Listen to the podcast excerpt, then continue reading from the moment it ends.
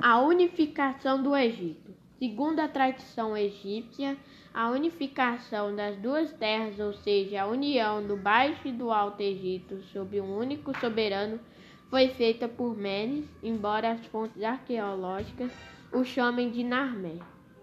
Por volta de 3.100 anos antes de Cristo, Menes, Menes, soberano do Alto Egito, conquistou o Baixo Egito uniu as duas coroas, a branca e vermelha, e estabeleceu sua capital em Tines, no Alto Egito.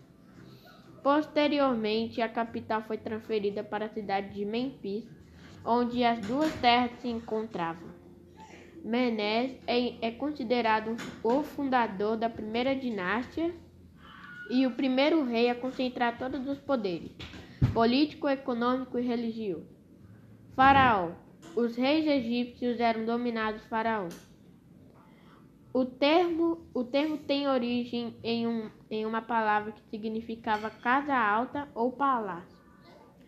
O poder do faraó era absoluto, estendia-se a todos os setores da sociedade.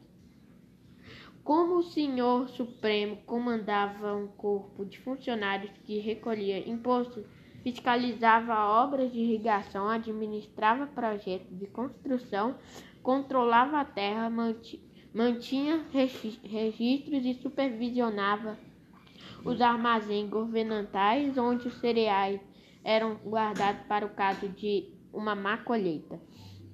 Diferente da Mesopotâmia, onde a acumulação de excelentes estava centralizada nos templos de uma divindade local onde, Egito, onde no Egito antigo o excedente estava nas mãos de um soberano que colocava acima da sociedade, não porque representava a vontade dos deuses, mas porque ele era tido como o próprio Deus. O armazenamento da produção. O, o excedente recolhido das comunidades locais era armazenado nos depósitos centrais e depois redistribuído em um eficiente sistema. A eficiência da administração centralizada dependia do conhecimento exato daquilo que acontecia em cada nome. As diversas operações de colheita, de coleta, o armazenamento e a distribuição dos excedentes eram, responsabili é, eram responsabilidade dos funcionários sobre a autoridade do faraó.